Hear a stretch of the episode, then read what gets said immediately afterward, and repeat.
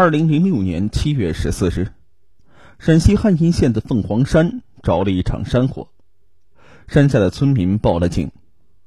第二天早上六点，六个护林员爬了四个小时山，灭火之后可得受不了，到附近的道观铁瓦店讨口水喝。山路呢挺难走，他们爬到店门口的时候已经十一点多了。这几个哥们儿都可懵了，赶紧敲门，结果半天没人开。他们感觉有点不对，观里的道士不能全出门吧？可能实在太渴，他们推门进了道观，然后差点被吓尿了。地上全是血，两间房被烧毁，到处都是苍蝇和飞虫。十具尸体盖着红布和草席。散落在道观的各处，发出了一股味道。整个道观里的人，上到六十三岁的女厨师，下到来到上香的十二岁的男孩，裸死在了各个地方。道观住持熊万成死得最惨，肚子被剖开，四肢被截断，两个眼珠子被挖，脚筋被挑，心肺也都被掏了出来，切成块下锅炒熟。被炒之后的内脏放在了盘子里，还加了一个眼珠子摆盘装饰。除此之外呀，还有一部分被喂了狗。在真武祖师的供桌上，有只死鸡和一个纸盒，纸盒上写了两行血字：“古先帝不淫乱，违者杀，圣不许将奸夫淫妇矣。”六个人都快吓傻了。连报警都没有想到，直到有个人哆嗦着给老婆打了一个电话，他老婆才帮忙打了幺幺零，告诉警方铁瓦店里出大事了。当地警方迅速上了山，对现场进行了侦查。除了熊焕成外，其他九人尸体很完整，但身上都有不同的伤痕，来自两种不同的凶器。看起来像被杀过两遍。现场有件事很诡异，凶手虽然拿钱了，但没都拿走。死去的香客身上现金还在，大件的功德箱完好无缺，里面有一千多块的香火钱。功德箱里的钱还在，那怎么能够判断凶手拿钱了呢？惨死的熊焕成有个塑料皮的记事本，警方在正殿前的空地上发现了这个本里面呢有张血字写的欠条。金借道，各位金仙的现金，七百二十二元二角整，借款人邱金发。经过比对，欠条和公铎箱上的血字是同一人写的。警方在山上调查的时候，事情传到了山下。灭冠惨案唯一的幸存者，铁瓦店的出纳廖德生，意识到自己是道观唯一的活人了。案发前一天，他陪几个县里的领导上山看道观，商量着搞点旅游开发。本来呢，应该住在道观里，但他老婆一直打电话催他回家办事儿。本来他还不愿意，却因此啊。捡了一条命。那天晚上七点多，廖德生下山往家赶，在路上他遇到了牵着一条小花狗的邱新华。这个黑瘦矮小的中年男人是铁瓦店的香客之一。邱新华第一次入住道观的时候，用的是个化名，叫做邱金发。廖德生和他聊天的时候，发现邱新华拿了一件大毛衣。问他这大热天的拿毛衣干嘛呀？邱新华说：“这东西好，嘿，在哪儿啊都可以睡觉。”廖德生没有多问，他想不到这件毛衣是邱新华为了杀人之后在大山里逃亡准备的。那么说到这儿啊，大家可能觉得这人精神不正常，杀人前就做了逃跑准备。那为什么又在杀人现场留下欠条呢？凶手是不是个精神病呢？犯罪学家想的却完全相反。半年之后，这个细节成了认定邱新华有刑事责任的证据。没有哪个发作的精神病人会在杀人之前准备跑路。警方调查发现，邱新华是唯一的嫌疑人，马上发了通缉令。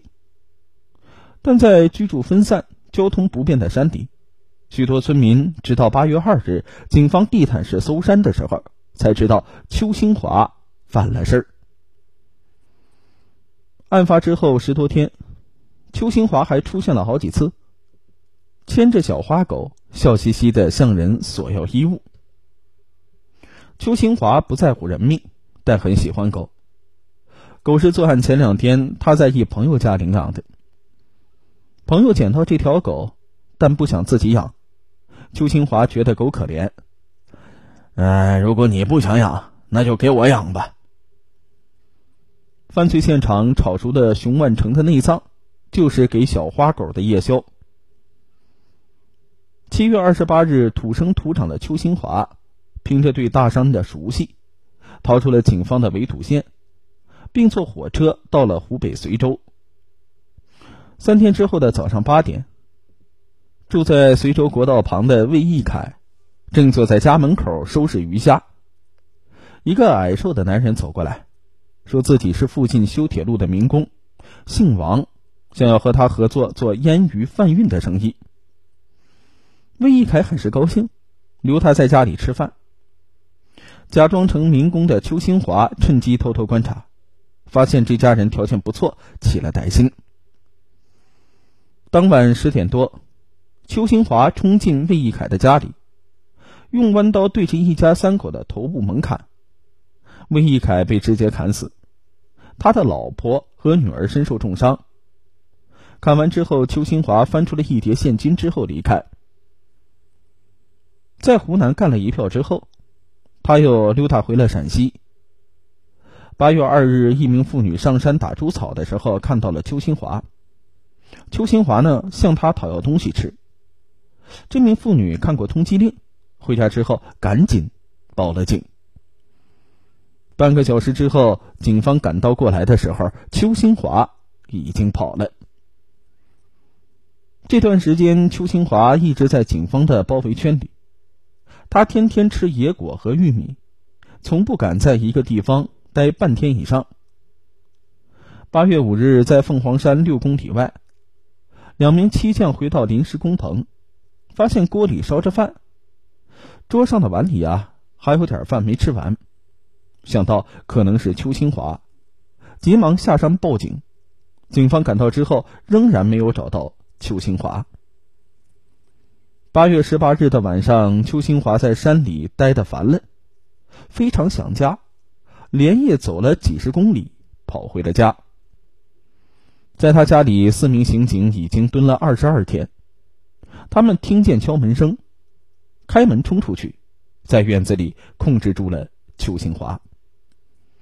被控制之后，邱新华一边拼命的挣扎，一边对媳妇孩子狂喊：“快把菜刀拿来！”看着他这副模样，老婆、女儿和儿子流着泪，没有一个人动身。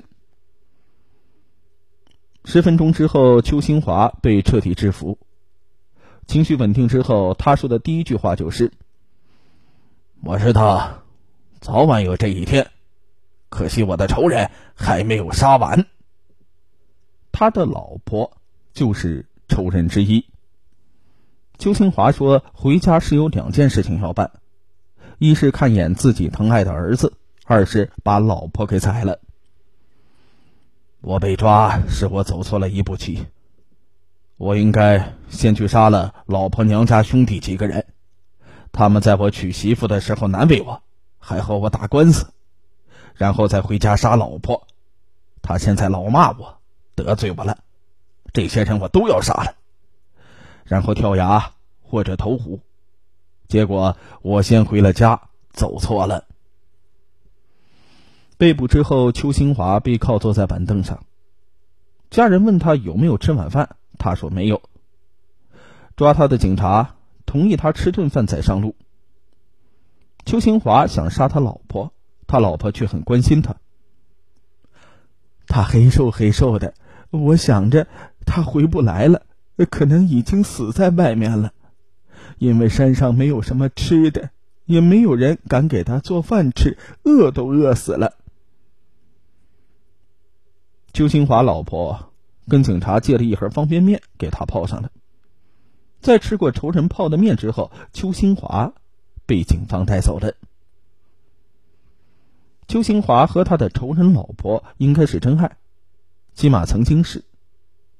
邱新华身高一米六五，家里穷的吃不上饭，他妈精神不太正常，他老婆家境啊在村子算不错的，长得也俊，是公认的村花。但是两个人硬是走到了一起。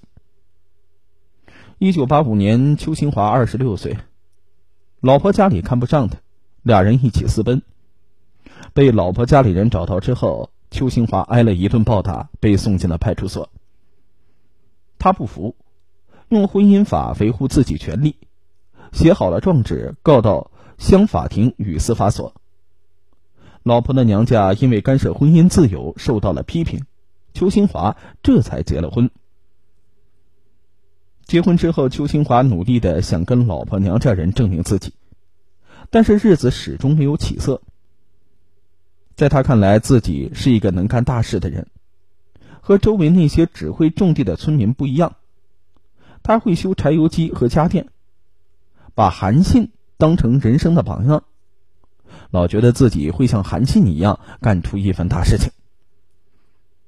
因为韩信三十六岁死的，他总结出一句人生格言：“不怕三十六岁死，就怕死后无名。”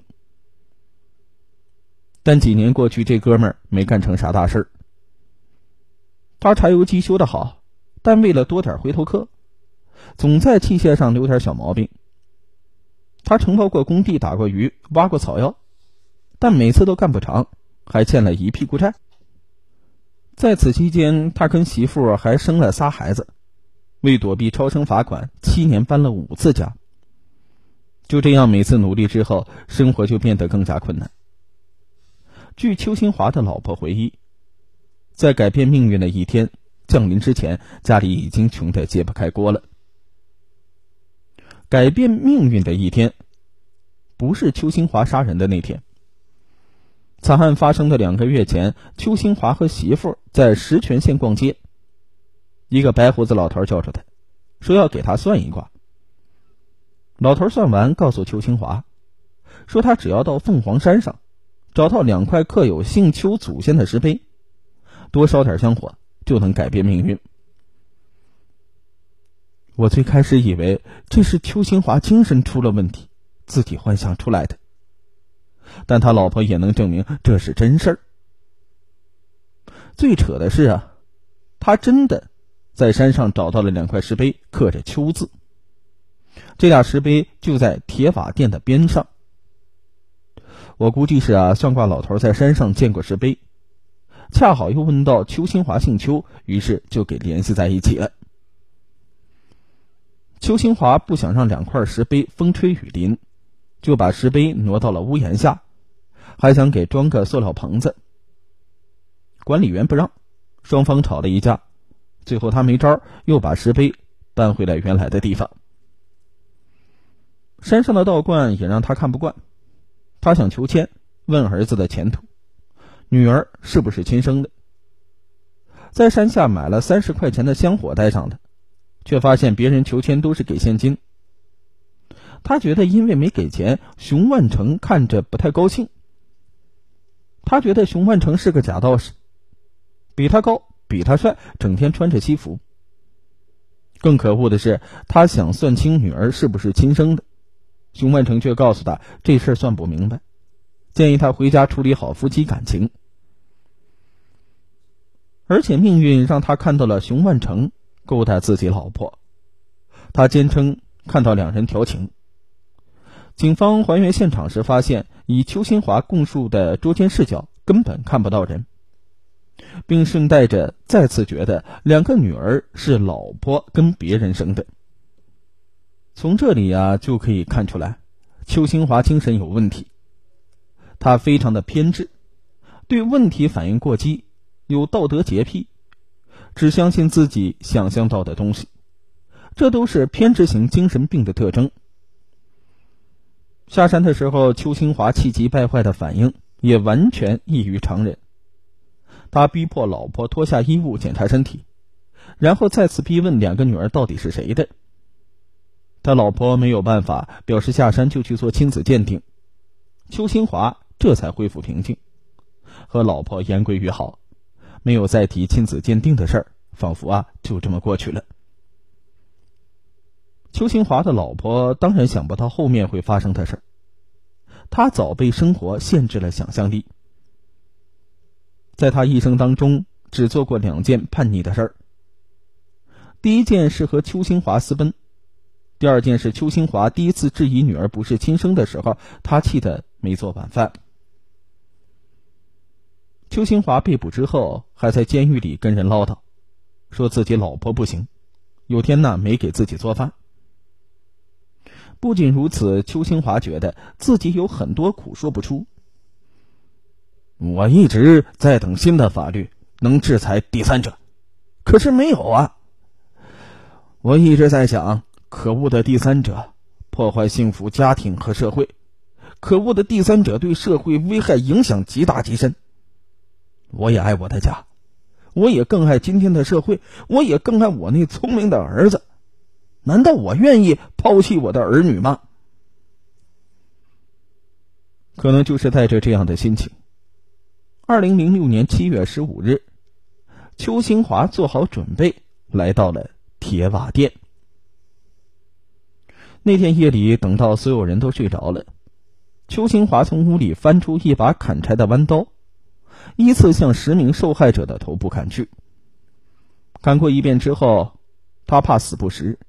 又找来一把斧头，在每人头上补了几下。这是法院宣判时的作案经过。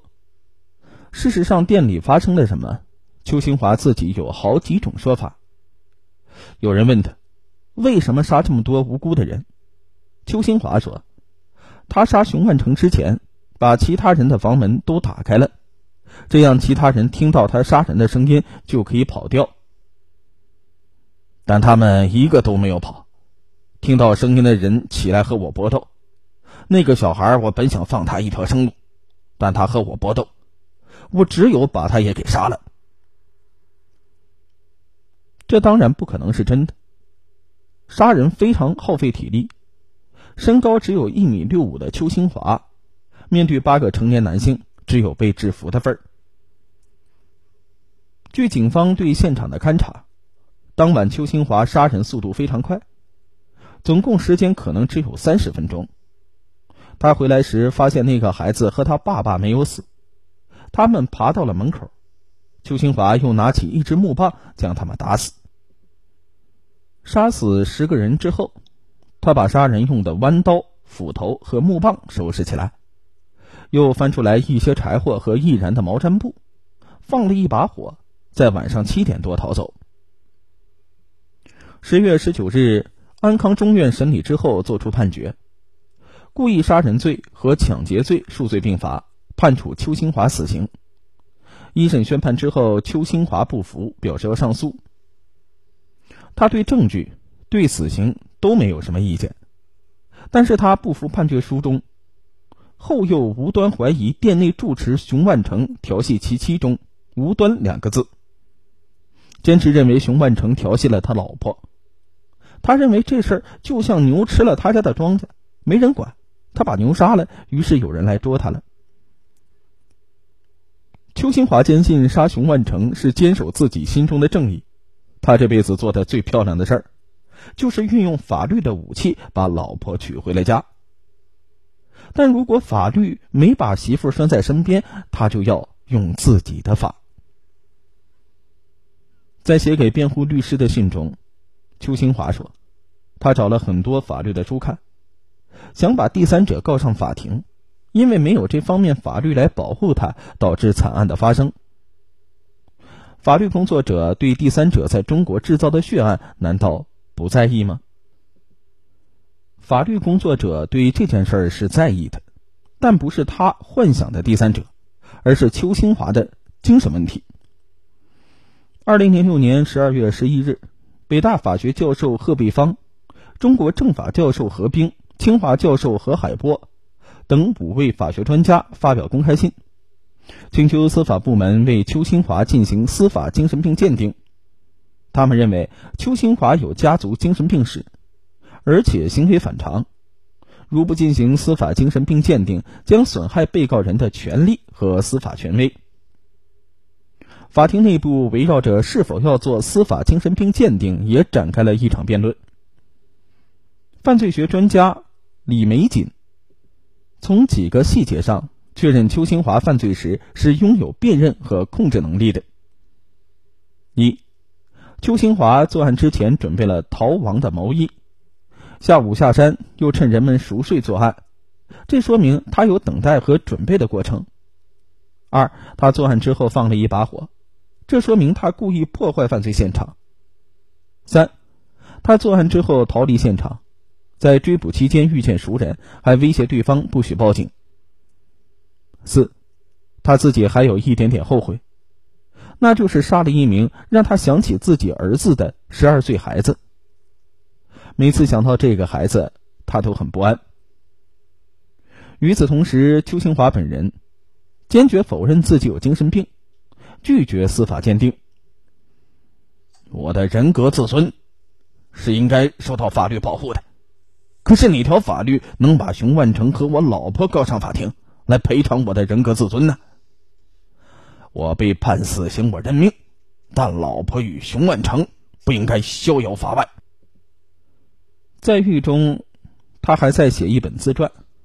轰动全国的“七幺六”特大杀人犯邱新华一生的写真。他担心，一旦自己被鉴定成了精神病之后，自己的书怕是没有人看了。谁会去看一个精神病写的书呢？在二审判决之前，警方为他和两个女儿做了亲子鉴定，两个女儿都是他亲生的。